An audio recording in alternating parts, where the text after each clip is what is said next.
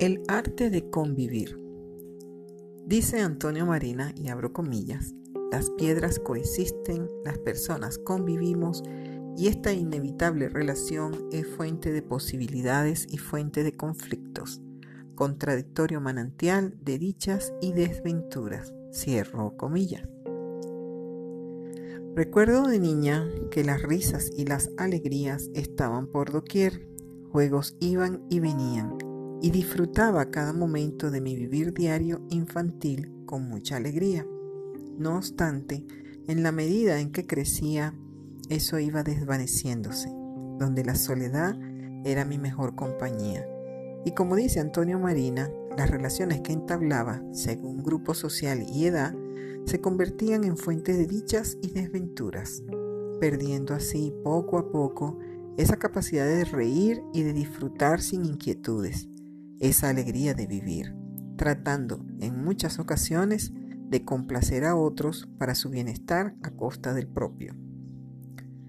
Luego de un cúmulo de vivencias significativas, rompí con relaciones personales, laborales y familiares, recuperando poco a poco esa sonrisa y esa alegría adormecida en mi ser, donde la soledad se convirtió en núcleo de autoobservación, introspección y oportunidad de crecimiento personal, tomando conciencia de la naturaleza de mi ser interno.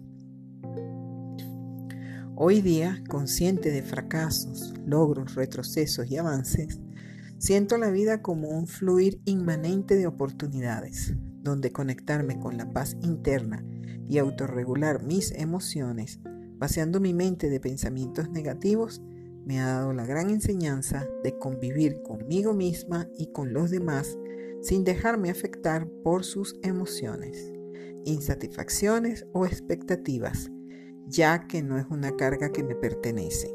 De esa forma, no tengo que estar satisfaciendo a los demás en contra de mi bienestar, por muy egoísta que pueda escucharse.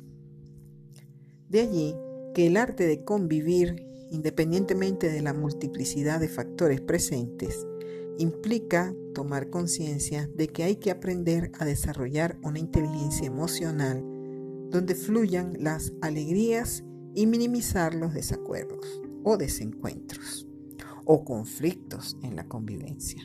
Alejar y alejarnos de todo aquello que perturbe nuestra calidad de vida, siempre que esté al alcance nuestro el tomar decisiones definitivas, aunque sean dolorosas, y potenciar relaciones armoniosas sin dominio de pasiones y emociones que conllevan al conflicto y a la falta de respeto a la dignidad humana, vengan de donde vengan. Recuerda, en una relación interpersonal, sea familiar, de pareja, amistad, laboral o de cualquier grupo social, debe imperar siempre la seguridad, la empatía, la compasión, la responsabilidad, el respeto, la libertad, el deber. Cuida tu calidad de vida psicoemocional y suelta todo apego que limita tu libertad de ser y estar con bienestar. Con respeto a todos ustedes, Adriana Salazar.